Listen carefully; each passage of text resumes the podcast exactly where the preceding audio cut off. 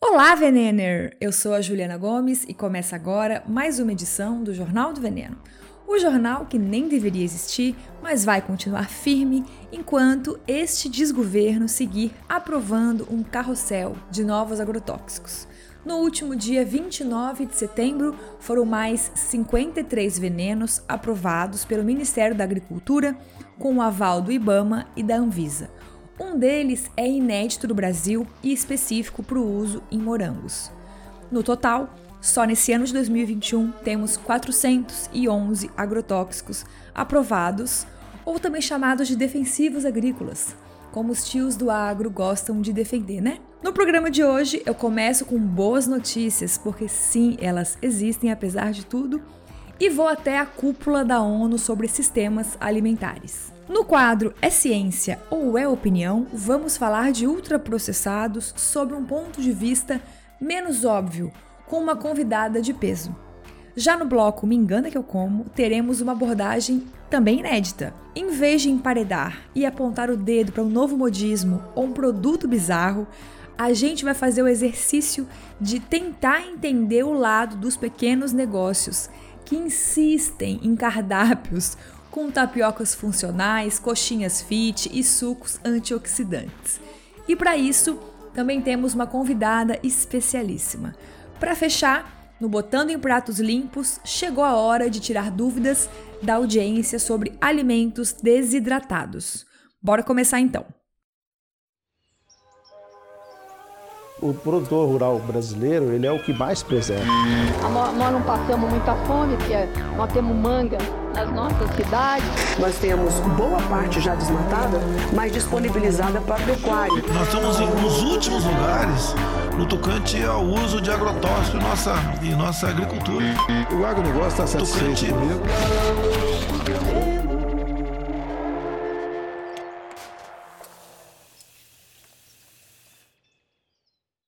Primeiramente, perdão pelo episódio atrasado em um dia, né? Eu já tinha mudado o horário de publicação dos episódios para terça-noite, em vez de terça de manhã, né? Acho que há dois programas atrás. Mas esta pane do milênio nas redes sociais que rolou na última segunda-feira cagou o meu contato com uma das convidadas desse episódio. E aí não rolou de terminar o roteiro na segunda-feira ainda, nem de gravar e nem editar na terça, atrasou tudo. E vamos torcer para que não rolem mais imprevistos desse tipo, né? Mas eu acho que você entende, porque a gente tem uma, acho que uma relação de parceria aqui entre pessoas que produzem o podcast, no caso eu e o Conge, e pessoas que ouvem aí do outro lado. E a gente não tem uma redação de jornal aqui, né? Não tem gente para produzir, para roteirizar, é basicamente tudo o bloco do eu sozinha. E o Conge, inclusive, tem mais duas profissões além de editar esse podcast. Então também não rola uma super disponibilidade para editar o episódio a qualquer hora, sabe? Por esses motivos, eu suponho que você nos dê um desconto, né? Aliás, já vou aproveitar para fazer um desabafo. Eu amo o Jornal do Veneno, faço com muito gosto, me divirto muito, apesar de tudo. Mas ele está numa situação atual levemente complicada, vamos dizer assim. Primeiro porque eu vivo só de financiamento coletivo, né? E desde que o podcast começou, no ano passado, meu trabalho aumentou assim, ó, exponencialmente. Mas a renda arrecadada com os apoios não aumentou muito. Então, o sonho de ter mais gente trabalhando aqui para que eu não me sobrecarregue tanto, ele está muito distante. Uma das rendas extras que eu tinha antes da pandemia eram os cursos e oficinas, né? Mas agora com o podcast eu não consigo mais tempo hábil para organizar um curso. Os editais que apoiam projetos tipo Jornal do Veneno também estão bem escassos, então estou numa bela de uma sinuca aí. Em breve trago novidades, quem sabe mudar um pouco o formato do programa, não sei. E aceito sugestões, pode mandar lá no jornaldoveneno@gmail.com. E sobre isso ainda, eu quero relembrar mais uma vez que esses aplicativos de ouvir podcasts e músicas e tal não pagam absolutamente nada pra gente. Existe aí um boato, né, que o Spotify vai começar a remunerar, né, os podcasters, porque de fato eles usam o nosso trabalho para ganhar em assinaturas e comerciais não pagam nada pra gente, né? A única exceção é o Orelo que paga 3 centavos por play e dá a possibilidade da pessoa apadrinhar um podcast mensalmente com o valor que quiser. Então fica a dica e vamos ao nosso tradicional giro de notícias. A gente começa hoje com duas notícias sublimes, espetaculares, inspiradoras, diretamente aqui da minha terra Bolsominion. Sim, mesmo com o governador do PSL. Sim. Às vezes, quando a gente para pra pensar, a gente nem acredita, né? Santa Catarina acaba de se tornar o primeiro estado do Brasil a restringir o uso do agrotóxico fipronil. E importante, hein? Ele não foi banido. O governo daqui só proibiu um tipo específico de uso do produto, que eu não vou explicar direitinho qual que é, porque é super técnico, né? Mas é o tipo que mais prejudica as abelhas. E vamos agora aos detalhes. Primeiro, o fipronil é um inseticida muito usado, adivinha onde, meu anjo? Nas plantações de soja, que é a espécie de planta no Brasil onde mais se usa diversidade de agrotóxicos. Olha a sementinha da diversidade aí, né? E ele já foi proibido totalmente no Vietnã, no Uruguai, na África do Sul também, justamente porque já existe uma bagagem gigante de literatura científica internacional associando esse agrotóxico ao extermínio de abelhas. E sem abelhas, gente, a gente teria que polinizar manualmente grande parte de espécies comestíveis, o que tornaria o preço dos alimentos impraticável. Agora, a gente conseguiu esse feito aqui em Santa Catarina não porque as pessoas aqui são mais esclarecidas, que estamos num bom momento, amantes da agroecologia e preocupadíssimas com as abelhas, né? A questão é comercial mesmo. Aqui a gente tem 9.700 produtores de mel. Nós somos o maior estado do Brasil que produtor de mel, né? E 90% dessa produção é toda exportada para a Alemanha e Estados Unidos. Então, rolou muita pressão dos apicultores, né, que contam com grandes e pequenos empresários. Eles já dimensionaram uma perda de suas produções por conta do fipronil e têm medo de perderem o selo de orgânico por conta da contaminação das abelhas, né? E isso que a gente nem tem dimensão do número de mortes de abelhas selvagens.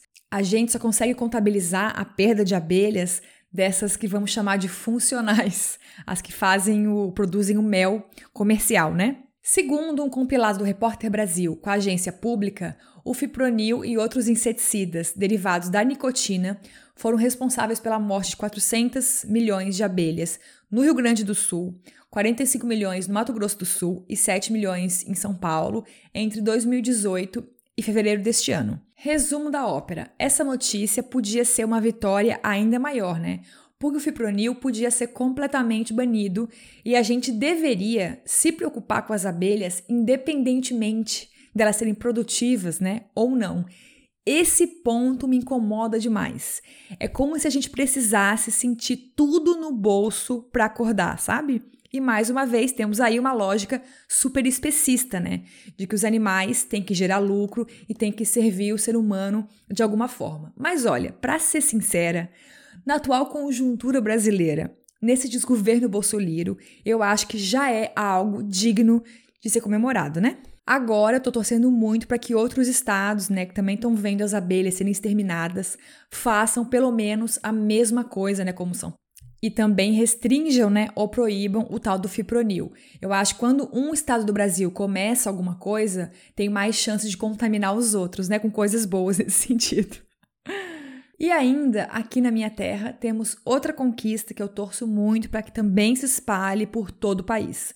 A gente conseguiu aprovar a Lei 18.200 de 2021 na Assembleia Legislativa aqui, e no último dia 14 de setembro, o senhor comandante Moisés, nosso GOV, sancionou a lei. Essa lei ela institui uma política estadual de agroecologia e produção orgânica. Isso quer dizer que, pelo menos em teoria, teremos finalmente uma política pública de nível estadual para promover a agroecologia, ajudar produtores rurais a fazerem essa transição do sistema convencional para o agroecológico, oferecer suporte financeiro para essa galera, que no fundo era para a gente já ter isso no país inteiro há mais de 30 anos, né? Mas, enfim, Eu tô querendo ainda entender como é que isso vai funcionar na prática, né? Ainda falta regulamentar essa lei direitinho, entender quais vão ser as suas diretrizes e quando eu tiver mais informações, eu trago para cá de novo, tá? De qualquer forma, acho que já é um pontinho de luz no fim do túnel, sim. Não acho que isso tenha algum impacto nos grandes produtores, sabe? Que plantam soja, fumo, milho e criam bichos para exportação aqui. Mas acredito que para os pequenos e para os médios já deve fazer alguma diferença sim, até porque o produtor das monoculturas para exportar mal tem contato com a lavoura, né? É tudo máquina que faz o trabalho e tal. Já os pequenos e médios produtores, não, né? Eles sim sofrem bem mais na pele com os agrotóxicos, porque moram na região onde a água e o solo são contaminados, inalam o agrotóxico e tal. Agora vamos sair aqui do sul do Brasil e vamos direto aterrissar na Organização das Nações Unidas, a tia ONU. No dia 23 de setembro, rolou o encontro virtual da cúpula sobre sistemas alimentares do órgão, gravado, né? O encontro foi gravado em Nova York. E assim, foi uma grande piada. Vamos às tretas. Já começou tudo errado porque a coordenadora do evento foi a presidente da Aliança para a Revolução Verde na África, Dona Agnes Calibata, pessoa totalmente vinculada ao agronegócio nos países africanos. E a mesma coisa rolou com a maioria dos representantes do evento, que é a galera do agro e do setor privado. Então, assim, gente, como que raios a gente vai discutir política pública de combate à fome e insegurança alimentar num contexto global de pandemia com ruralista e com empresário, né? Não tem como não dar errado. Vai dar errado. Só pelas pessoas que compuseram essa cúpula, né, que estavam ali, a gente já sabia que os maiores conglomerados alimentícios do mundo iam reinar. E eu te pergunto, adivinha se tivemos participantes de povos indígenas e comunidades tradicionais na cúpula, né, risos? Não tem como não dar errado. Mas espera que tem mais. Esse encontro tinha como objetivo, né, discutir como a transformação dos sistemas alimentares pode contribuir para alcançar os objetivos do desenvolvimento sustentável até 2030. E como preparação para esse evento, rolou uma pré-cúpula no mês de julho lá em Roma. E a representante do Brasil foi ninguém mais, ninguém menos que Tia TT, nossa ministra do veneno. Não tem como não dar errado. Aquela que nem reconhece o termo ultraprocessados e ainda ataca o guia alimentar. Então, olha, é vergonha alheia atrás de vergonha alheia. E por isso, diversas organizações brasileiras recusaram o convite de participar da cúpula. Boicotaram mesmo, porque, gente, vai fazer o quê, né? Vai dar errado. O triste disso tudo, gente, é que o evento poderia realmente ser construtivo, né? E ter consequências positivas. Sem dúvida, é uma oportunidade gigantesca para reunir governos, agricultores, povos tradicionais, sociedade civil de centenas de países do mundo para trocar e pensar junto, né? A gente tem diversos problemas estruturais, como a fome, né, como o aumento do consumo de ultraprocessados, contaminações por agrotóxicos, que não são exclusivos de nenhum país, né? É realmente algo global. Por isso, pela importância e potencial desse encontro, diversos pesquisadores elaboraram um documento lá em julho desse ano, cobrando que a questão dos ultraprocessados estivesse no centro dos debates. Esse documento coletivo foi assinado pelo pesquisador brasileiro Carlos Monteiro, né, do Nupens, que ajudou a fazer o Guia Alimentar Nosso, com a Marion Nestel, maravilhosa, o australiano George Skrines, aquele do livro do nutricionismo, que eu sempre citei aqui também. Só gente incrível de quem eu falo sem parar nesse podcast. Esse texto, documento, né, é chamado A Necessidade de Reformular o Processamento Global de Alimentos um chamado para a cúpula de sistemas alimentares das Nações Unidas. Foi publicado num jornal britânico, foi enviado para diversas autoridades da ONU, diretamente para a mocinha coordenadora da cúpula, amiga do agro, e o contexto do texto abordava as evidências científicas das consequências do consumo de ultraprocessados. O documento também trazia propostas, como a elaboração de guias alimentares, a promoção do sistema de alerta nos rótulos dos alimentos, proibição e restrição de estratégias de marketing voltadas para crianças, como personagens infantis nos rótulos, né, brindes, além de restrição de alegações marqueteiras enganosas, como as famosas contém fibras, contém vitamina C em alimentos ultraprocessados, porque isso traz, o que a gente sempre fala aqui, né? Aquela falsa ideia de que eles são saudáveis. Pelo visto, o documento foi completamente ignorado, né? Mas de qualquer forma, a gente precisa fazer esse tipo de pressão sim, tem que se mobilizar, tem que reunir pesquisadores de diferentes países, né, que têm uma fama já, que são conhecidos, e já voltaremos a esse assunto no próximo bloco, tá? Fica aí.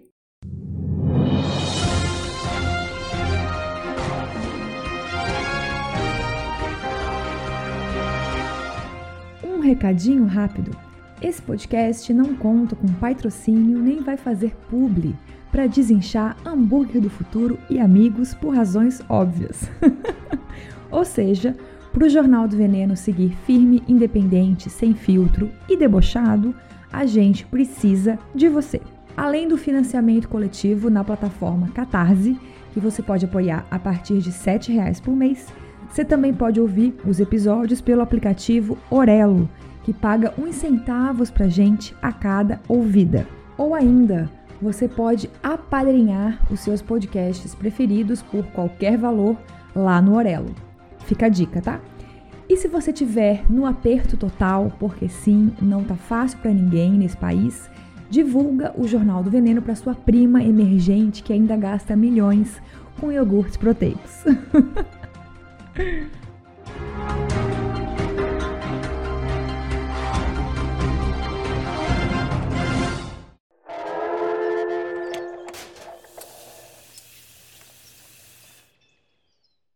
E vamos ao É Ciência ou É Opinião? Eu sei que os temas do Jornal do Veneno se repetem loucamente e vão se repetir sempre, porque no fundo a gente dá umas voltas, dá umas voltas, mas os problemas estruturais são os mesmos, né? Capitalismo é uma merda. Só que eu tô fazendo aqui um esforço extra para trazer novas abordagens, né, novos pontos de vista e questões não tão óbvias e explícitas sobre assuntos que são nossos velhos conhecidos.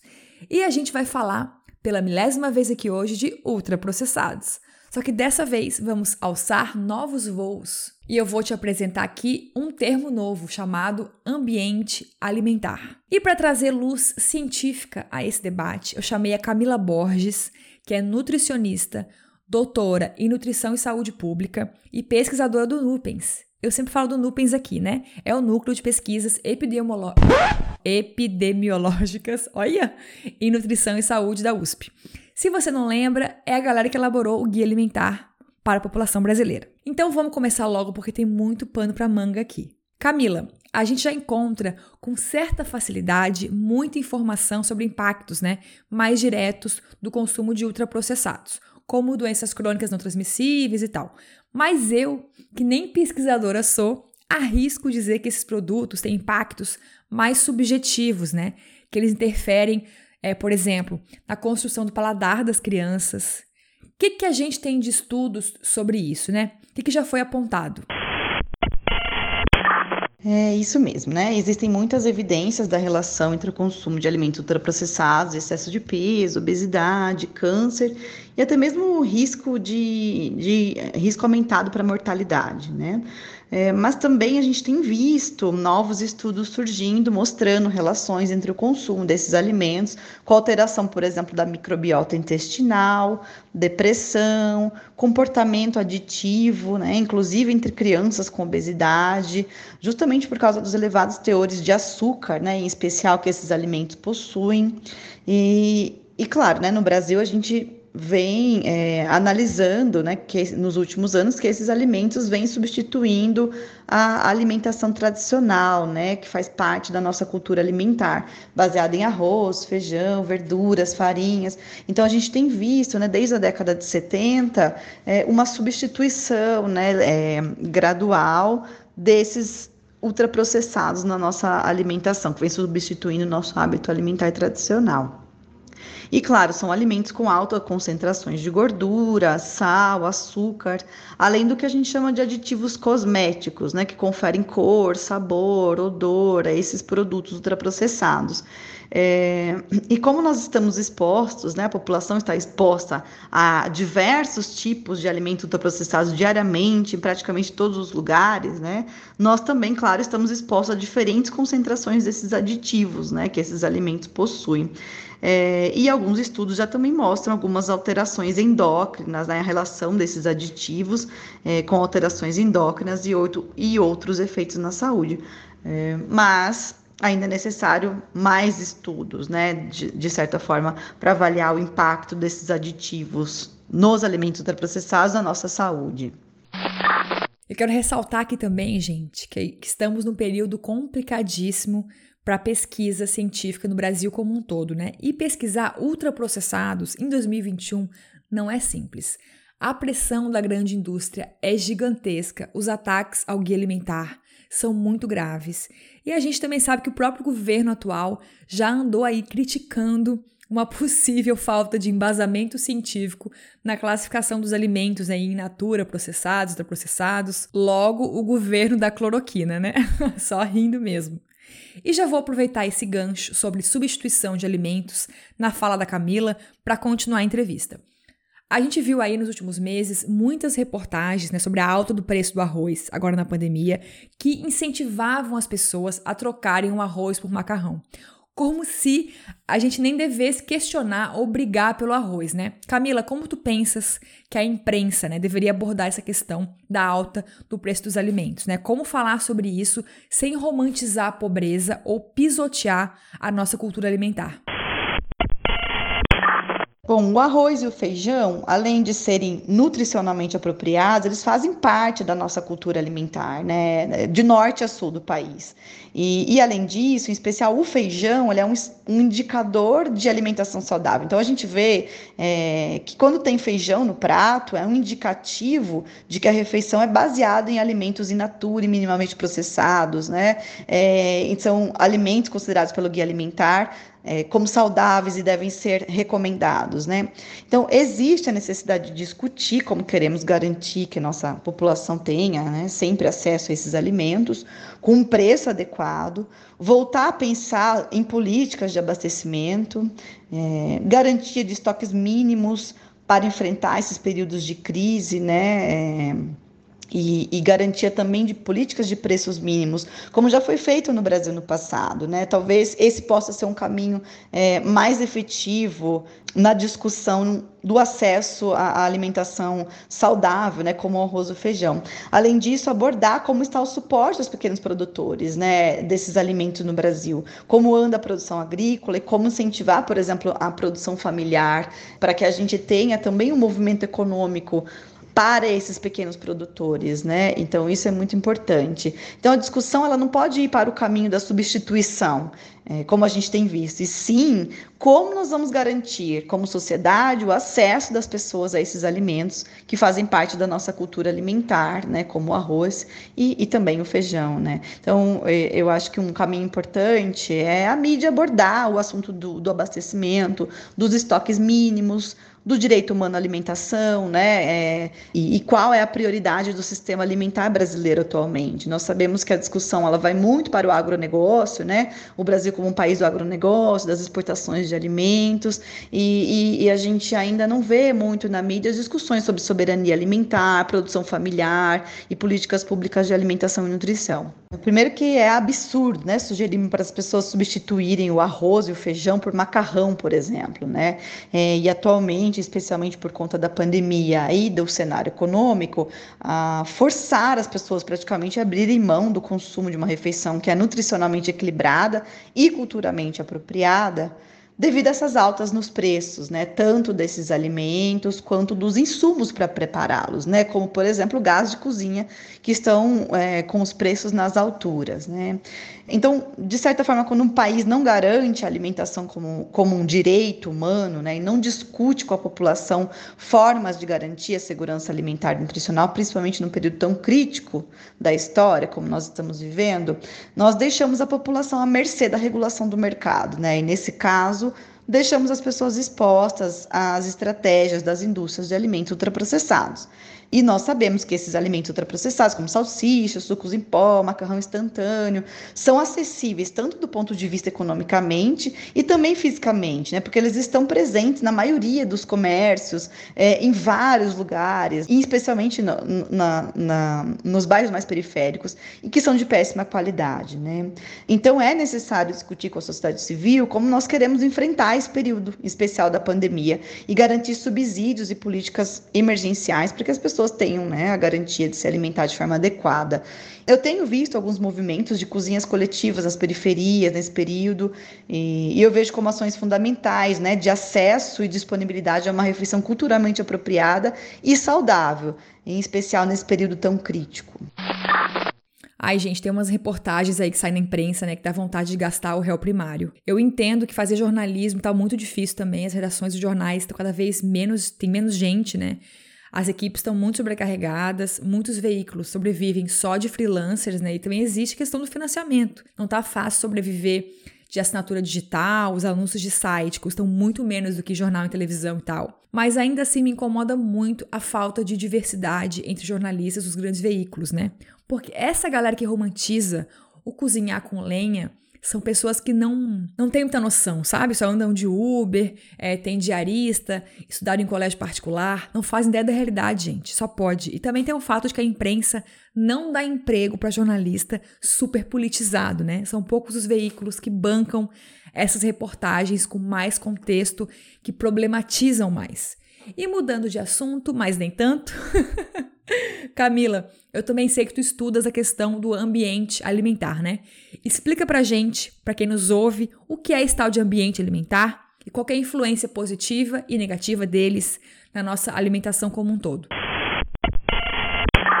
Bom, o ambiente alimentar, ele refere-se basicamente ao, ao contexto físico, econômico, político e sociocultural no qual os consumidores eles se envolvem com o sistema alimentar que é muito mais complexo, né, que vai desde a produção de alimentos até o descarte de alimentos, é, para tomar suas decisões sobre a aquisição, preparo e consumo de alimentos. Né? Então, basicamente, o, o ambiente alimentar é, é, é ele tem as portas de acesso né, aos alimentos ao nosso redor é, ao redor das escolas, do domicílio, dos nossos locais de trabalho, de praças, de, de espaços públicos, né? Então, como é que a gente acessa o alimento? Como é que esse, o alimento está disponível é, ao nosso redor, né? Basicamente, quando a gente fala de ambiente alimentar, a gente está falando sobre isso, né? É, qual é a nossa proximidade com a, a, disponibilidade de alimentos e os alimentos que estão é, acessíveis né, ao nosso redor. Então, nós temos visto que, que esse ambiente, a depender das suas características, ele está relacionado né, com a obesidade e a qualidade da alimentação que, que é adquirida e consumida. Né? O que me chama a atenção no tema é verificar que existem muitos estabelecimentos comerciais né, que, que vendem de forma prioritária os alimentos ultraprocessados. Então, basicamente, só tem ultraprocessado naqueles estabelecimentos. E esses estabelecimentos, eles estão dentro desse ambiente alimentar, né? E a gente vê que são esses tipos de comércio, eles estão em alta concentração, em alta densidade nos territórios, em especial nas áreas mais periféricas das cidades, né? É, então, é como se a gente tivesse uma das únicas oportunidades que essas pessoas têm de adquirir alimentos fossem em locais onde existe alta concentração de alimentos ultraprocessados, né? É, e um fato curioso, em um estudo que nós fizemos em uma cidade do interior de São Paulo, foi notar também um grande número de farmácias vendendo alimento ultraprocessado, né? Para a gente foi super curioso que não é um estabelecimento, né, de venda de alimentos, enfim. e a gente tem notado que nesse, nesse município, um grande número então de lojas, de farmácias e também de lojas de conveniência comercializando biscoitos, salgadinhos e refrigerantes, praticamente em cada esquina, né? Então, é, isso claro, vai tornar esses alimentos ainda mais disponíveis nesse ambiente alimentar, né? É, então, isso é super preocupante do ponto de vista da saúde, da obesidade. A primeira vez que eu comecei a pensar com mais atenção né, nesse assunto foi quando eu li uma reportagem do Joio Trigo sobre a oferta de comida nas estações de metrô de São Paulo e é surreal, né? Mesma coisa em terminais de ônibus, em pontos de ônibus também. São milhões de pessoas que circulam nesses espaços todos os dias, nas capitais principalmente, e é muito raro encontrar uma barraca, né? De tapioca, milho cozido, um suco natural de fruta. Eu mesma já comi assim, ó, toneladas de salsichinha, amendoim de pacote, aquele zoado com 80 conservantes e chocolates mil, enquanto esperava um ônibus e outro. Acho que isso diz muito, né, sobre o tipo de comida que a gente oferece e destina para a classe trabalhadora. E que muitas vezes também é apenas isso que as pessoas podem pagar, né? Um refresco com uma salsichinha, uma coxinha, um risoles ou um pacote de alguma coisa, num terminal de ônibus, pelo menos aqui em Floripa, custa tipo 5 reais. É muito barato, gente. E muito triste que a gente não tenha política pública para baratear e ampliar o acesso alimentação mais natural e mais saudável, né? No Peru, eu lembro que toda esquina da periferia de Lima tinha uma barraca com uma bebida quente à base de água, açúcar e quinoa. Já contei isso aqui, inclusive. E no México, a principal comida de rua da classe trabalhadora são os tacos caseiros, né? Com recheio de feijão, de carne e molho de abacate. Para entender a importância dos tacos, que são uma espécie de panqueca de milho, né? Enquanto comida de rua no México, tem um episódio na Netflix de uma série chamada Rota do Taco e o episódio 3 chamado Canasta. Eu gosto muito, depois dá uma espiadinha lá, tá? Eu não curto muito essa série como um todo, confesso. Geralmente os episódios que passam nos Estados Unidos eu não achei que foram bons, mas esse episódio em si eu achei bem legal. Até fiquei chocada porque descobri que as pessoas cozinham feijão com folhas de abacate por lá. Quero muito testar aqui em casa. Mas o Peru e o México também estão super atochados em ultraprocessados como a gente. É, não para de crescer o consumo nesses lugares também. E as culturas alimentares estão super ameaçadas. E eu não poderia deixar de aproveitar aqui a presença de alguém do Nupins, né? Para falar rapidinho de rótulos, que é um tema que gera muitas dúvidas e confusões nas pessoas, né? Então vamos lá, Camila, eu percebo a gente ainda cai em muitas armadilhas e enganações de ultraprocessados camuflados de saudáveis, né? Tens dicas pra gente ficar mais de olho, mas, é, vamos dizer assim, ser menos trouxa? No caso dos alimentos ultraprocessados, a indústria ela utiliza de muitos artifícios para fazer com que o consumidor acredite que, que esse é um produto bom, né? É, que deve ser comprado. Nós sabemos que é difícil para o consumidor interpretar a lista de ingredientes, a tabela de composição nutricional, por exemplo, que tem nesses produtos, né? Além disso, Existem diversas estratégias publicitárias e alegações nutricionais e de saúde nos rótulos que mais atrapalham do que ajudam nos processos de decisão, né? Nós vemos alegações, por exemplo, do tipo rico em vitaminas, rico em ferro, ou imagens de pessoas felizes, de personagens infantis, né, em produtos que são altos em açúcares, gorduras e sódio, né, o que a gente chama de nutrientes críticos, e que é, Claro, esses nutrientes críticos também estão relacionados com diversos, aparecimento de diversas doenças crônicas, né? É, então, um passo importante que o Brasil deu para apoiar os consumidores foi é, aprovar a nova lei de rotulagem nutricional frontal. Né? Então, a partir de, do ano que vem, de novembro do ano que vem, de 2022, os produtos que são ultraprocessados, né, que são altos em açúcares, gorduras saturadas e sódio, eles deverão ter na frente da, da sua embalagem, na frente do rótulo, um sinal de advertência. É, e isso, de certa forma, contribui muito na informação é, para o consumidor, né, do que ele está adquirindo e nas escolhas mais saudáveis. Ah, e sobre esse modelo de alerta frontal, que começa a valer no ano que vem aqui no Brasil, deixa que eu logo, logo vou trazer mais detalhes sobre esse assunto aqui no Jornal do Veneno, tá? Como os alertas, né, vão ser começar a valer só em 2022, eu vou deixar mais para frente para ficar mais fresquinho. Para fechar, Camila, ajuda nós. Como a gente pode brigar contra ultraprocessados num momento tão delicado do país, com tanta gente sem poder escolher o que comer, né? É, o que é sempre importante é informar as pessoas sobre o que elas estão consumindo, de fato, né? E como esses alimentos ultraprocessados podem afetar a sua saúde.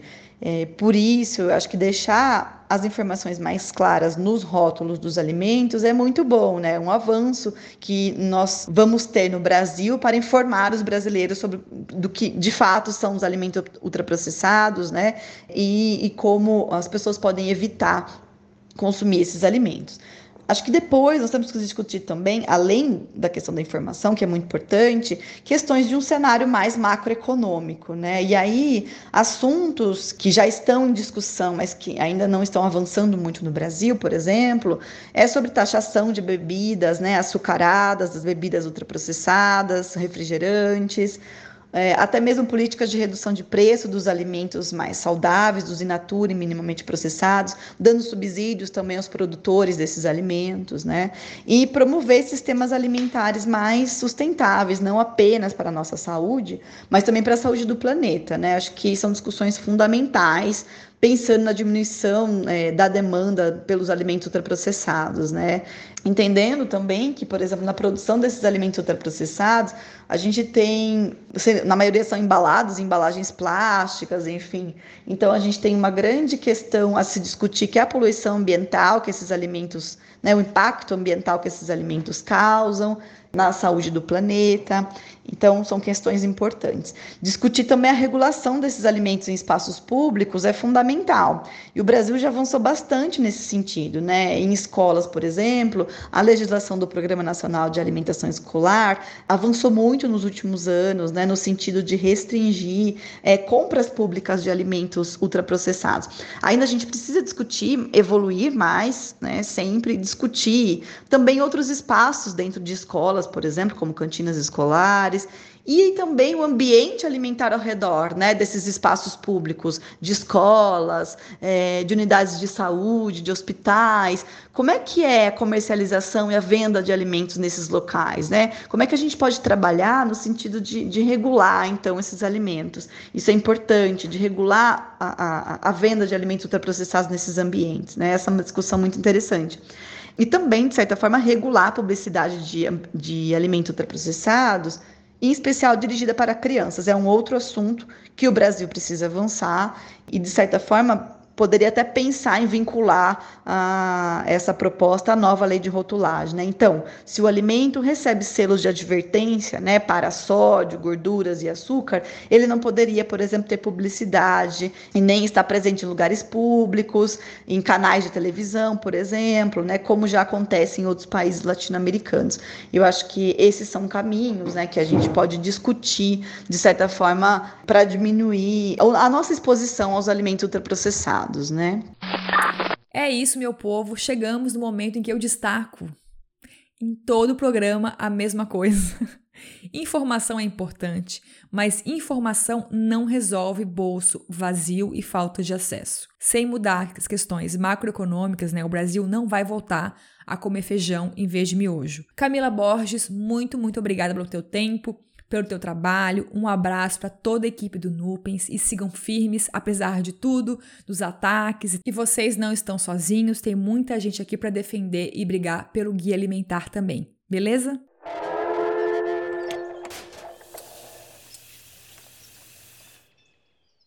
Hoje eu tô toda desconstruída e inacreditavelmente até o me engana que eu como tá menos barraqueiro e mais acolhedor, vamos dizer assim.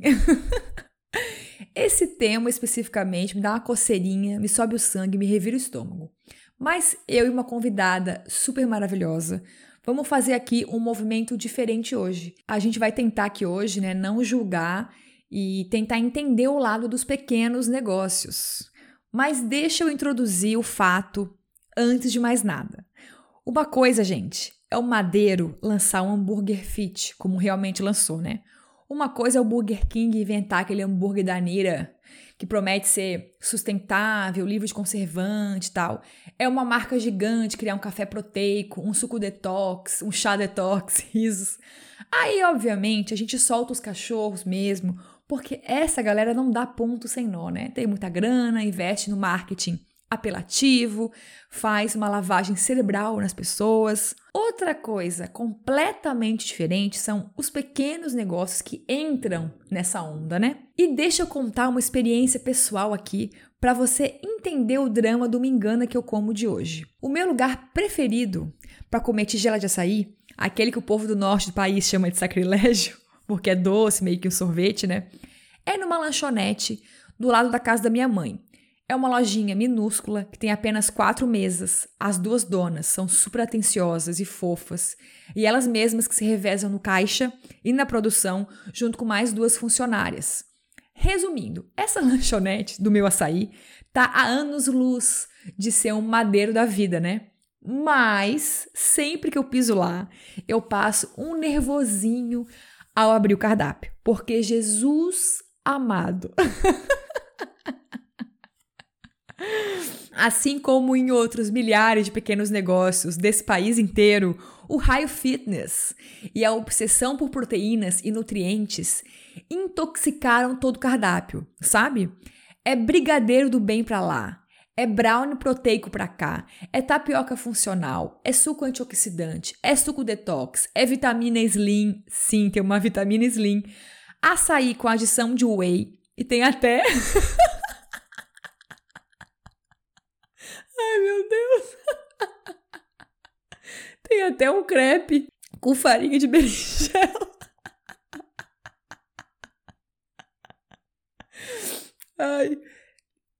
Gente, por que transformar a coitada da berinjela numa farinha, gente? Eu já comprei para provar a tal da farinha de berinjela e que coisa pavorosa. Não dá liga na massa, tem uma cor estranha, é seca, é amarga. Por que, que as pessoas não podem simplesmente comer o legume, deixar a berinjela em paz? Tudo tem que virar pó, gente, e farinha. Mas enfim, tô aqui fugindo do objetivo do bloco hoje, né? Queremos aqui hoje fazer o oposto do tradicional. A gente vai passar um paninho sim para essa galera de pequenos negócios, porque não tá fácil sobreviver vendendo comida nesse país, né? Numa pandemia, nesse desgoverno com os preços como estão. E a gente sabe muito bem que a clientela pede essas coisas muitas vezes, né? Então, para qualificar esse debate, eu pensei em trazer aqui uma micro, nano empreendedora que trabalha justamente vendendo comida e, pelo menos por enquanto, não aderiu a esses modismos funcionais. Com vocês, ela que é comunicadora, cozinheira, criadora do Black Veg, que brilha nas massas artesanais caseiras. É paulistana, mas mora em Niterói, Rio de Janeiro. É super politizada, muito maravilhosa, Marina Santos. E antes de começar a entrevista oficialmente, a nossa conversa aqui, eu quero ler aqui um pedaço, um exemplo de um cardápio de quitutes que a Marina vende para você sofrer junto comigo diante de tamanha perfeição. Toda segunda, né, a Marina divulga no Instagram do Black Veg o cardápio da semana. Na semana, que a gente conversou para este podcast, o menu tinha nhoque com molho de capim-limão, acompanhado de abóbora assada, além de capelete de creme de castanha de caju fermentada com espinafre. Já os doces, Marina serviu bolo de cacau com castanhas e especiarias e a torta de coco manga rum com pimenta rosa. Não é um sonho? A Marina vai ajudar a gente a pensar em formas dos pequenos negócios fugirem das armadilhas fitness e conseguirem fechar as contas né, no fim do mês e com uma forma acolhedora, sem cagação de regra e tal, tá? Eu comecei pedindo para Marina contar o que é a Black Veg, né, como surgiu, o que é a empresa e quais são os desafios de trabalhar com comida sendo um pequeno negócio. Primeiro eu queria agradecer o convite é um prazer participar do podcast, porque ele faz parte dos meus dias na cozinha, né? Então é uma honra, assim, é um dos meus podcasts preferidos de verdade. E queria muito te agradecer mesmo pelo convite. Vai ser bem legal fazer essa participação. A Black começou mais ou menos em 2015. Não tinha essa ideia, né? não tinha esse nome, não era uma cozinha como é hoje, estruturada, e começou como vários negócios começam aqui no Brasil, né? Eu precisava de renda extra, eu sou paulista, vim morar em Niterói em 2014, É, tive bolsas, tinha auxílio familiar durante a, a graduação, mas ainda assim eu precisava fazer mais dinheiro, né? Até porque a gente tinha muita greve nessa época e muito atraso de bolsa e comecei a vender bolo, vender bolo de chocolate, fui entendendo que era algo interessante, que era algo que eu gostava muito de fazer. Eu sempre tive uma questão muito forte com a cozinha, né? Eu não sempre tive essa dúvida de se eu trabalharia com cozinha, com gastronomia ou na comunicação e acabei que no acabo que no fim das contas, né, eu me formei em um, mas trabalho com o outro. E hoje, né, já a Black já é uma cozinha de mais de 5 anos, mas ainda hoje ela não, ela não é 100% autossuficiente. Então, muitas vezes eu tiro do meu salário para manter a estrutura da empresa, né? Uma, porque eu acho que é uma empresa como muitas outras, uma microempresa como muitas outras aqui no Brasil, né? Que vem de um empreendedorismo por necessidade. Mas eu entendi, depois de um tempo, que essa era a forma que eu gostava de trabalhar e cada vez mais eu me profissionalizo para isso. E cada vez eu tenho mais estrutura também, assim, eu consigo dedicar meu tempo e, enfim, os meus rendimentos para criar a cozinha que eu imagino, né? Assim, a cozinha que eu quero ser. E não, eu não trabalho com mais ninguém. Eventualmente eu consigo chamar uma pessoa ou outra para fazer, para me ajudar mas sempre no, no sistema assim, de frila, sabe? Nunca contratei alguém. E aí, os desafios de trabalhar vendendo comida são. Olha, tem muitos, na verdade, porque quando você não tem grana para investir, você tem um crescimento muito lento. A gastronomia é uma área que, que pede muito investimento financeiro e muito controle, né? Porque a gente trabalha com perecíveis, eu trabalho, né, sempre com muitos ingredientes perecíveis, com estoque reduzido, mas ainda assim a gente tem que ter muito, muito controle para não, não afundar mesmo, né? E aí, com, com a pandemia, todo o meu planejamento acabou, acabou mudando eu tinha o planejamento, eu, até 2019 eu trabalhava num restaurante, eu fiquei dois anos, quase dois anos afastada da Black, é, trabalhando para outras pessoas, tanto por, por escolhas para me especializar, quanto para ter um salário fixo por um tempo, porque para mim era interessante naquele momento. Mas chegou no final de 2019, assim, um pouquinho antes do final de 2019, eu tomei a decisão de não trabalhar mais em outras cozinhas, né? Voltar para minha cozinha e me organizei para fazer o serviço de personal chef, que é um serviço que eu gosto muito de fazer, né? De, de cozinhar na casa das pessoas, de fazer mini eventos e tudo mais. E veio a pandemia. E aí, com a pandemia, eu tive que me reestruturar completamente, trabalhar com delivery e pensar pratos para o delivery, que é uma coisa que era uma coisa que não era muito interessante para mim, não é o, o, meu tipo de cozinha preferido, assim, não é a minha forma de de entrega preferida. Eu gosto de contato, eu gosto de servir na hora, eu gosto de fazer pratos que nem sempre são legais para enviar, né, por transporte, né, por motoboy, carro, enfim, são para ser comidos imediatamente. E aí isso me deu uma virada aqui dentro, né? Eu tive que mudar totalmente meu, meu cardápio, eu tive que entender o que, que o público estava querendo para esse tipo de serviço, no caso delivery. E com o governo Bolsonaro a gente chora, né? A gente chora. Porque ficou tudo muito caro. Porque manter uma cozinha com a estrutura, que, com os preços né, que a gente repassava para os clientes até então e para o que a gente tem que repassar agora, tá surreal. Né? O custo de, de trabalhar com gastronomia tá altíssimo. Os insumos estão muito caros é, todos eles, embalagens, né? E tem isso também, o delivery obriga a gente a gastar muito dinheiro com embalagem, que era uma coisa que eu não precisava até então, eu não tinha um planejamento para isso antes da pandemia, tive que me tive que ressignificar todo o meu trabalho mesmo. É, insumo muito caro, gás muito caro, uh, todos os alimentos, embalagem. Então, assim, foi uma. Eu tive que botar o pé no chão, reduzir muito o meu cardápio, muito, muito mesmo e colocar pratos que eu sabia que iam vender total, assim, eu, ah, isso aqui eu sei que vai vender. Então eu comecei a colocar lá no começo, principalmente da pandemia. Agora eu já tô conseguindo voltar a, faz, a variar mais, né? Entre coisas que vendem muito e, alguns pratos que eu preciso é, explicar para o meu cliente o que, que é, que gerar curiosidade, né? Porque não são tão comuns assim. Nossa, esse ponto que a Marina trouxe aqui da embalagem, acho que é um bom ponto, né? Porque realmente as lanchonetes, restaurantes, empresas como a Black Veg foram praticamente forçados, né, a aderir ao delivery, sistemas de entrega como um todo, o que inclui a questão da embalagem, né? Que é um troço muito caro, que só barateia quando você compra em grande, imensa escala. Imagina o custo disso e explicar esse preço extra para quem está comprando, né? Acho que é um baita desafio mesmo. E Marina, continuando. A gente está vendo agora essas gigantes empresas, né, se apropriando do veganismo, vendendo opções uma pegada mais saudável, mais fiat e tal. Mas e os pequenos negócios? Na tua opinião, tu achas que eles surfam nessa onda, né, como estratégia de venda mesmo, porque, enfim, sabe que tem muita saída de público, né? Ou tu achas que a galera realmente acredita no suco antioxidante e na tapioca funcional? Então, Ju, essa pergunta para mim ela é muito dúbia, porque eu vejo dois sentidos nos pequenos negócios é, surfando na onda desse, dessas ideias de saudável, vegano, fitness e tudo mais. O primeiro é que sim, eu acho que parte dessas pessoas, desses, né, dos donos desses pequenos negócios, eles acreditam sim na tapioca funcional, sabe? Porque a gente vive num mar de desinformação sobre alimentação e sobre nutrição.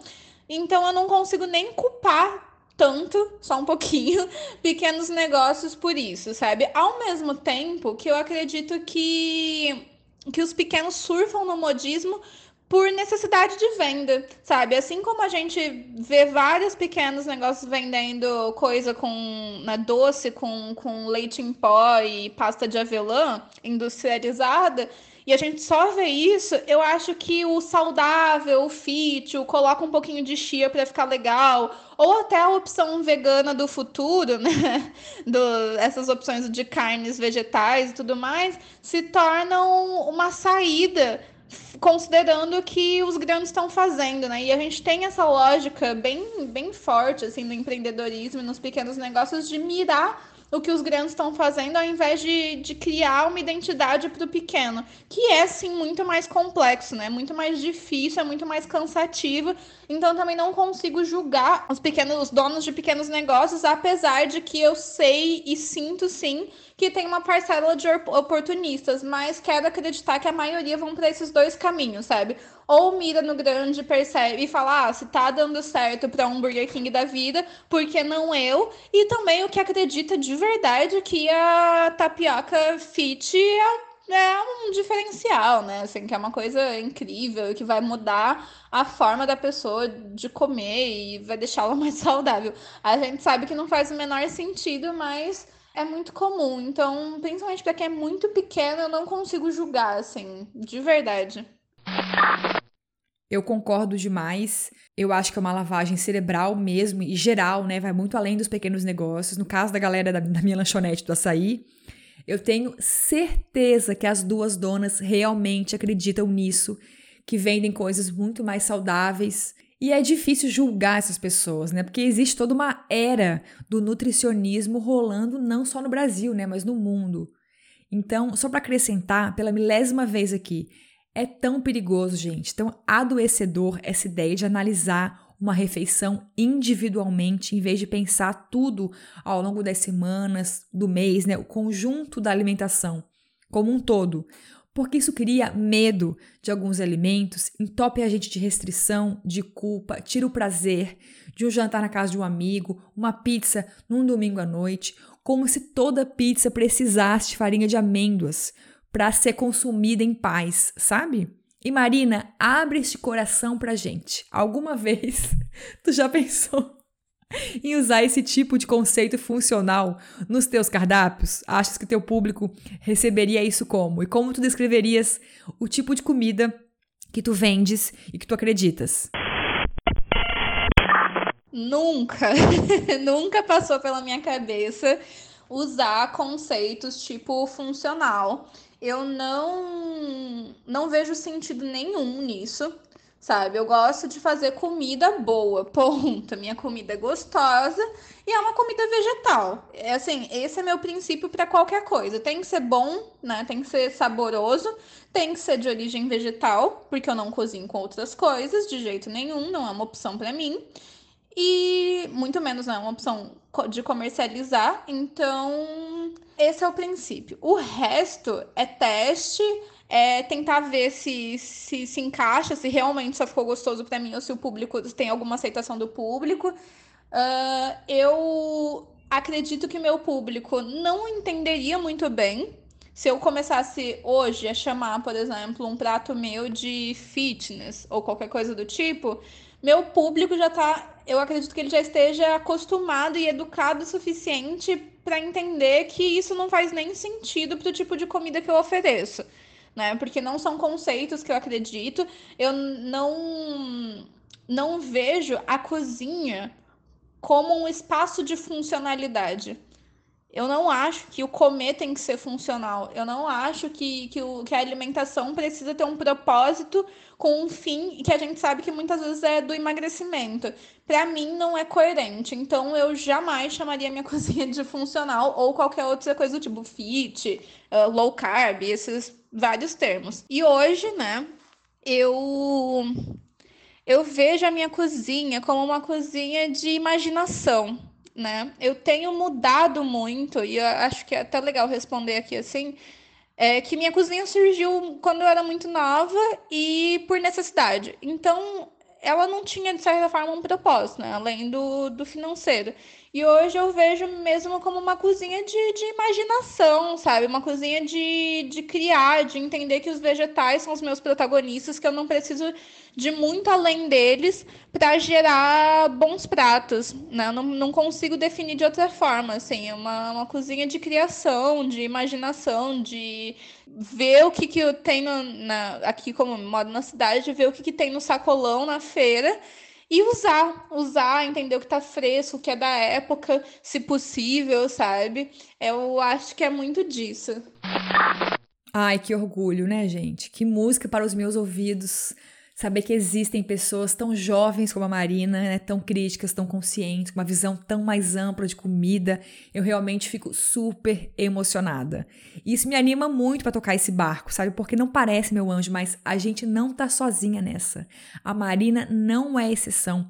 Pode parecer meio polianesco, de poliana, né? Mas eu acho que apesar desses modismos ganharem muito espaço terem um marketing muito apelativo, bem persuasivo, tem muita gente maravilhosa neste país nadando contra essa corrente. E como disse a Marina, vendendo comida sem funcionalidade, né?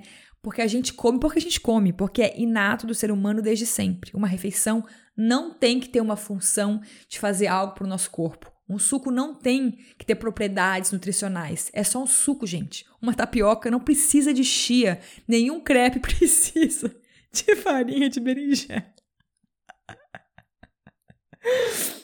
E Marina, eu vejo que tem muita massa e muitos doces nos teus cardápios, né?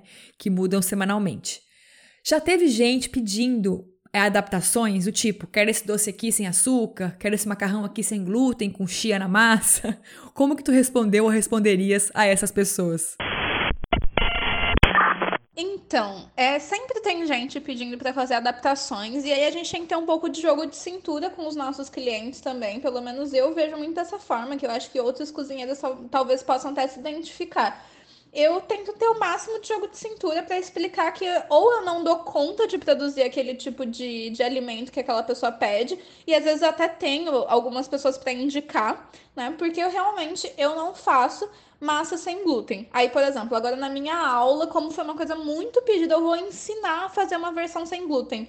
Mas isso não se encaixa na minha produção mesmo, assim, não, não se encaixa tanto em custos quanto em, na minha vontade. Não é o que eu gosto de produzir não é o que eu gosto de entregar.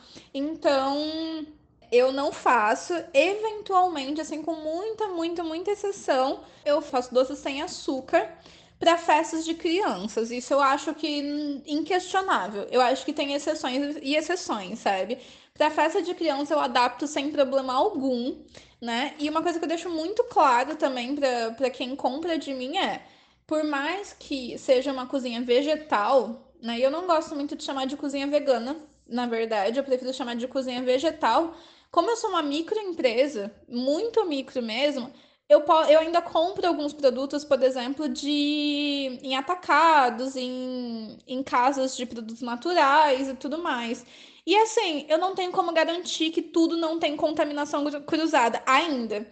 Então eu sempre deixo claro também para pessoas que têm alergia que realmente pode ser que não seja seguro. Porque eu acho que isso também tem um pouco de ética do trabalho, sabe? Primeiro comigo, é, eu não me proponho a ser uma cozinha funcional, sem glúten, enfim, só me proponho a ser uma cozinha vegetal. Então, eu acho que isso é uma, um, de certa forma, é me manter ética com a cozinha que eu quero fazer, mas também ser ética com o meu cliente, sabe? É ser justo e falar, olha, eu não vou fazer, eu não vou adaptar porque eu não tenho condições para isso. Aí, às vezes, se eu tenho alguém para indicar, eu indico. E se, e se é algo, por exemplo, se o cliente insiste muito, que isso já aconteceu, né? Que era um doce para uma pessoa diabética, eu avisei, eu falei, consigo fazer do jeito que você me pediu, mas eu não te garanto um bom resultado porque eu não sou especializada nisso. E ainda assim o cliente quis comprar e eu fiz e tudo mais. Mas eu tento ao máximo realmente ser muito jogo de cintura, Ju, porque só assim, que a gente tá num momento muito difícil e de muito medo com a comida, sabe? As pessoas têm muito medo do que tá comendo, do que elas estão comendo. Então tem que saber lidar também, tem que saber contornar. Olha, deve ser um, um baita desafio aí, né? Eu conheço muita gente assim, ó, que vê farinha de trigo no cardápio e sai correndo já, infelizmente.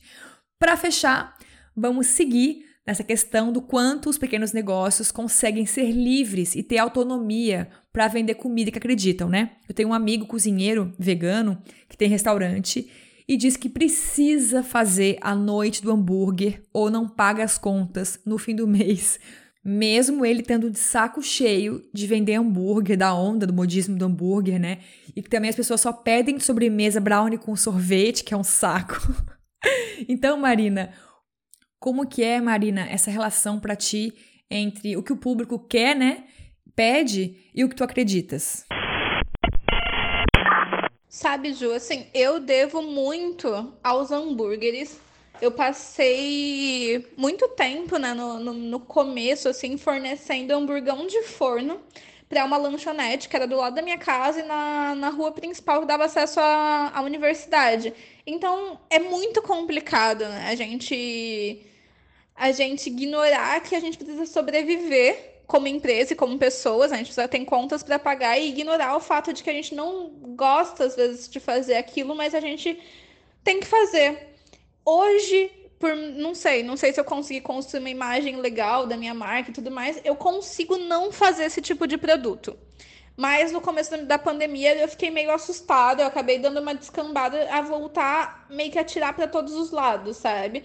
E ainda assim eu fui desenhando o como que eu, que eu venderia os meus produtos, quais eu venderia, e hoje eu cheguei numa, numa lógica que fez sentido, assim. Então eu entrego é, parte dos meus produtos assim mais diferentões, sabe? Por exemplo, um nhoque com um molho de capim-limão, tudo mais, uma coisa mais específica, né? Uma coisa que você não vai encontrar tanto lugar, mas eu também entrego um nhoque ao molho pesto, sabe? Porque eu entendi que é, que é preciso conversar com esses dois públicos para fechar as contas mesmo. É preciso conversar com o público que pegar o público por um por um tipo de produção mais comum e também abraçar o público por um tipo de produção mais diferentona, porque a, o diferentão também gera é, desejo, sabe? E eu percebi isso e eu comecei a trabalhar bastante em cima desse desejo e para mim funcionou. Mas é exatamente isso, é um acaba sendo um desgaste de sempre se manter fiel ao teu posicionamento.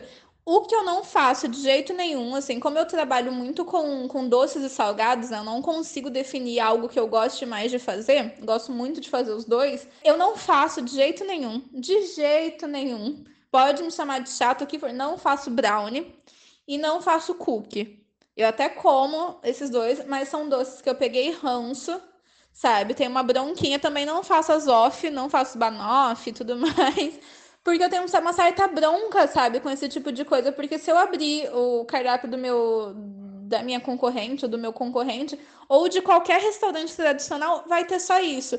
Então, o que eu prezo é, eu vou fazer coisas que são assimiláveis. Então, minhas tortinhas doces, por exemplo, são muito assimiláveis, mas elas não fogem é, da minha proposta. Então, vai ter tortinha de chocolate? Vai, mas vai ter cupuaçu, vai ter um toque de alguma especiaria brasileira, sabe? Eu sempre coloco um pouquinho do, do, do da forma como do, do que eu acredito nos meus pratos.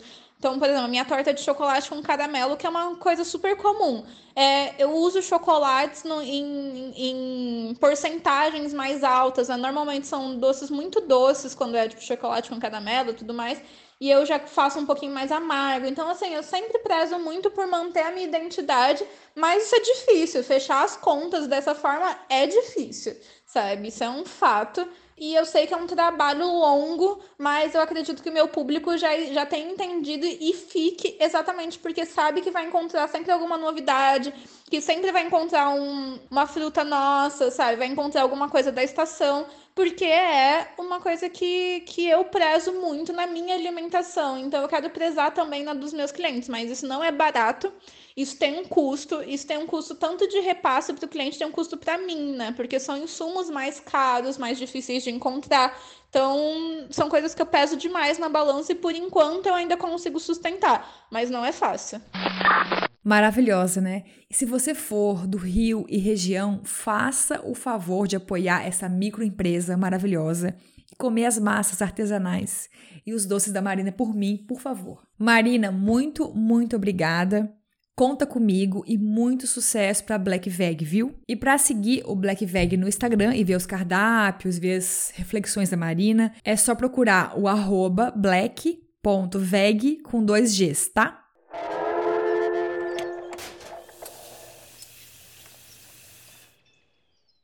E para fechar esse episódio, chegamos ao bloco Saideira, o botando em pratos limpos.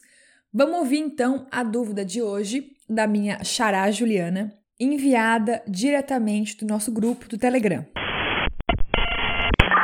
Oi, Ju, aqui é a Juliana de Porto Alegre e a minha dúvida é sobre os produtos desidratados. Eu queria saber como é que é feita a conservação desses produtos, porque eu vi a propaganda de alguns dizendo que eles não teriam conservantes e eu fiquei meio desconfiada. E eu também queria saber como é que fica a questão nutricional deles nesse processo de desidratação. Eles perdem muitos nutrientes ou é ok de consumir?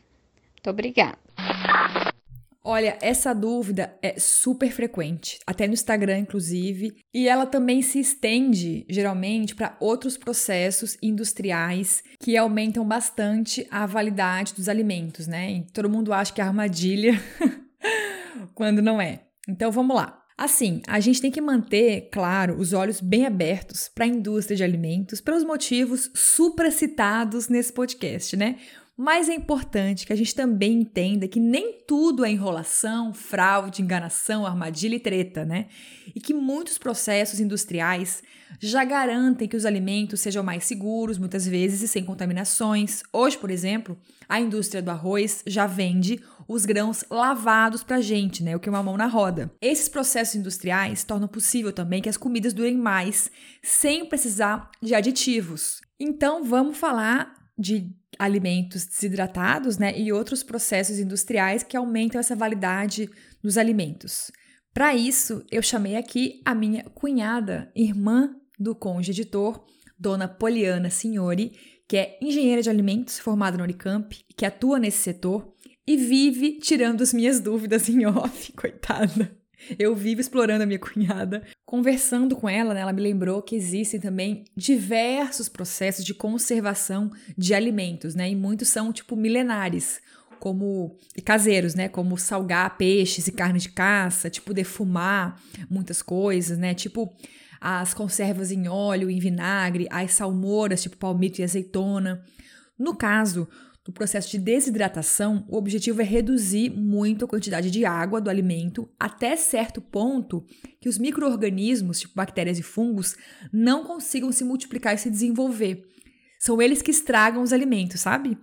Essa é a diferença entre uma salsinha fresca e uma salsinha desidratada. A primeira dura no máximo 15 dias na geladeira, estiver bem fechadinha e bem sequinha, né? E a salsinha desidratada dura uma eternidade, sem precisar de nenhum aditivo ali de conservação, né? Mesma coisa um tomate normal, fresco, um tomate seco, os cogumelos, as frutas secas, os chás de ervas secas, né? As ervas aromáticas também, seus amigos. Aqui em casa eu vivo isso intensamente com o processo da cúrcuma, né? Eu planto cúrcuma no quintal, colho, ralo e seco. A secagem no forno doméstico não é a mesma coisa que usar o desidratador, né? Que vai atingir uma temperatura muito menor e conservar melhor a estrutura desse alimento. A minha cúrcuma seca no forno já sai meio torradinha. Mas dura, gente, mais de um ano no pote de vidro esterilizado e bem seco.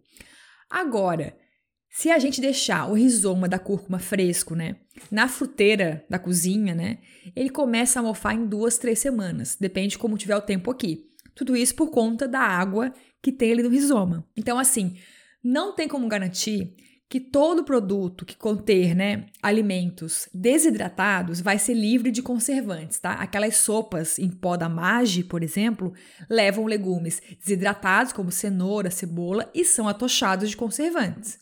Mas, se você olhar a lista de ingredientes de algum produto que contém alimentos desidratados e não tiver nenhum aditivo, pode confiar, tá? Não tem nenhuma fraude ali não. o processo de desidratar, né, que é tirar muito da água, já garante essa durabilidade alta. Agora, nutricionalmente, é claro que alguma coisa vai perder, né? Qualquer tipo de aquecimento já produz algum tipo de perda, especialmente de vitaminas. E eu também acho que perde muito em aroma e sabor, muitas vezes, né? O louro é um grande exemplo disso, né? Quem comprou já um louro seco de saquinho e colheu o louro do pé na hora, sabe a diferença gigantesca de fazer um feijão com um e com o outro, né? A folha fresca deixa o feijão milhares de vezes mais perfumado. Mesma coisa leite de coco normal e leite de coco em pó também. Para mim o sabor é muito diferente. Mas tem gente que ama porque não quer perder tempo fazendo leite caseiro e tal. Quando eu vou para São Paulo, eu compro baldes de cogumelo desidratado no bairro da Liberdade porque sai barato e porque eles duram anos, né? Se eu trouxer as bandejas frescas para minha casa, em uma semana vai azedar tudo. Então é a velha premissa de sempre, né? Comer diversidade e sempre que possível os alimentos frescos. Se não rolar sempre, não é o fim do mundo comer as versões desidratadas. Pessoalmente, eu acho que as ervas para chá, temperos e especiarias desidratados, né? Eu acho que eles são uma grande mão na roda, facilitam demais a nossa vida na cozinha. Mas eu não vou encerrar por aqui. Já que começamos, vamos citar mais processos industriais ou caseiros de conservar os alimentos. E aí existem outras é, formas de conservação. Uma delas é aplicando alta temperatura. Então, alta temperatura, né? Então, os micro-organismos patogênicos que causam alguma doença, eles morrem com 72 graus aí no centro, né? Do produto. Então, nós temos dois processos, principalmente, quando a gente fala em alta temperatura, que é a pasteurização e o HT, né? Que é de ultra alta temperatura. Então, o HT, que é uma técnica, né, que é usada muito, principalmente em produtos líquidos, né, a gente tem no leite, em alguns sucos, onde eu coloco uma temperatura muito alta e aí é mais rápido, né, fazendo com que o sensorial do produto seja mantido. Né? A pasteurização, eu, a temperatura não é tão alta, mas o tempo é maior, né, o binômio tempo-temperatura então o tempo é maior, aí faz com que o produto acaba perdendo né, algumas propriedades, é, tanto é, sensoriais quanto nutricionais, né? Já o HT, ele é muito melhor por causa disso, né? São temperaturas bem mais altas e aí com, por muito menos tempo, né? É, fazendo com que o produto mantenha né, o seu sensorial. Então, gente, quando você compra uma água de coco de garrafa sem conservantes, ali tá escrito, né, sem conservantes, uma cerveja ou um leite de castanha de pacote e não encontra nenhum aditivo na lista de ingredientes, também não tem fraude ali, tá? É porque a pasteurização garante também essa validade mais longa. Então, um outro ponto que a gente pode pensar, além, né? Então, vamos lá, eu posso tirar a água, que é a atividade da água, água livre do produto. Eu posso é, ter um tratamento físico térmico, né? Então, eu aumento a temperatura e aí mato micro-organismos. E eu posso ter também uma interferência com relação a, ao ar que esses micro-organismos respiram, né? Que é quando a gente fala que são os tratamentos né, a vácuo e atmosfera modificada. Então, eu tenho alguns produtos onde é, eu, eu, eu faço vácuo, então eu tiro né, o ar ambiente ali das embalagens e injeto é, algum tipo de composição atmosférica específica, por exemplo, ah, para, sei lá, vou pôr tirar né, o oxigênio e o CO2 que tem normal, eu vou colocar nitrogênio e mais CO2, né? É, tem algumas composições específicas para cada tipo de produto e para cada microorganismo alvo, que são as embalagens de atmosfera modificada. E tem é, os produtos a vácuo. Então eu tiro todo o ar ambiente, eu tiro todo o oxigênio, é, e aí o microorganismo não consegue fazer é, o processo né, de respiração e não consegue crescer. Então, quando essa questão também do, do ar ambiente, vamos dizer assim, é uma das formas é, de conservação também dos alimentos, né? Um pouco mais cara, porque aí você tem que ter uma embalagem adequada, então você não pode ter qualquer tipo de embalagem, é uma embalagem específica, né? Que não tenha essa, essa passagem é, do oxigênio ou do ar de migração tal. Então, tem, tem empresas específicas, específicas, tem todo estudo que mede o quanto né, migra ou não é, moléculas de, do, do, ar, né, de dentro, da embalagem para fora tal. Então, é isso. A Poli explicou para gente agora é, mais um processo, né, de fazer os alimentos durarem mais. Essa é a explicação para aqueles pacotes de lentilha, ervilha, grão de bico já cozidos e embalados num plástico não estragarem tão rápido, né? Eles foram embalados a vácuo e por isso também são tão caros. E olha só, tem muita gente da agroecologia, inclusive, comprando essa máquina de embalagem a vácuo para conservar sementes a longo, é, a longo prazo, né? Porque é uma ideia maravilhosa, já que semente de milho, é, de alguns legumes, elas mofam e enchem de caruncho facilmente, né? Ainda mais em local muito úmido. E assim, gente, resumindo, né? Tem muito mais tecnologia surgindo nessa área. Tem os sucos naturais prensados a frio, as embalagens Tetra Pak. A também me contou que a empresa que ela trabalha está começando a usar enzimas naturais para substituir conservantes químicos nos pães. E eu acho que a gente deve usar a tecnologia, é, seja técnicas milenares, né? Ou industriais, para isso mesmo, né? Para ajudar a gente a comer menos venenos como um todo. E a gente pode sim usar várias técnicas industriais para que os alimentos estejam o mais perto possível do seu estado natural, né? Sem aditivos que mudam completamente as suas características. Respondi a dúvida, Xará? Acho que sim, né? Em breve eu vou trazer alguém aqui para explicar para gente um pouco mais sobre essas embalagens dos alimentos, tá? Tanto a parte das tecnologias como do descarte. Me aguarde. E obrigada, cunhadinha maravilhosa, você é tudo. Daqui a pouco eu já te exploro de novo para tirar mais dúvidas.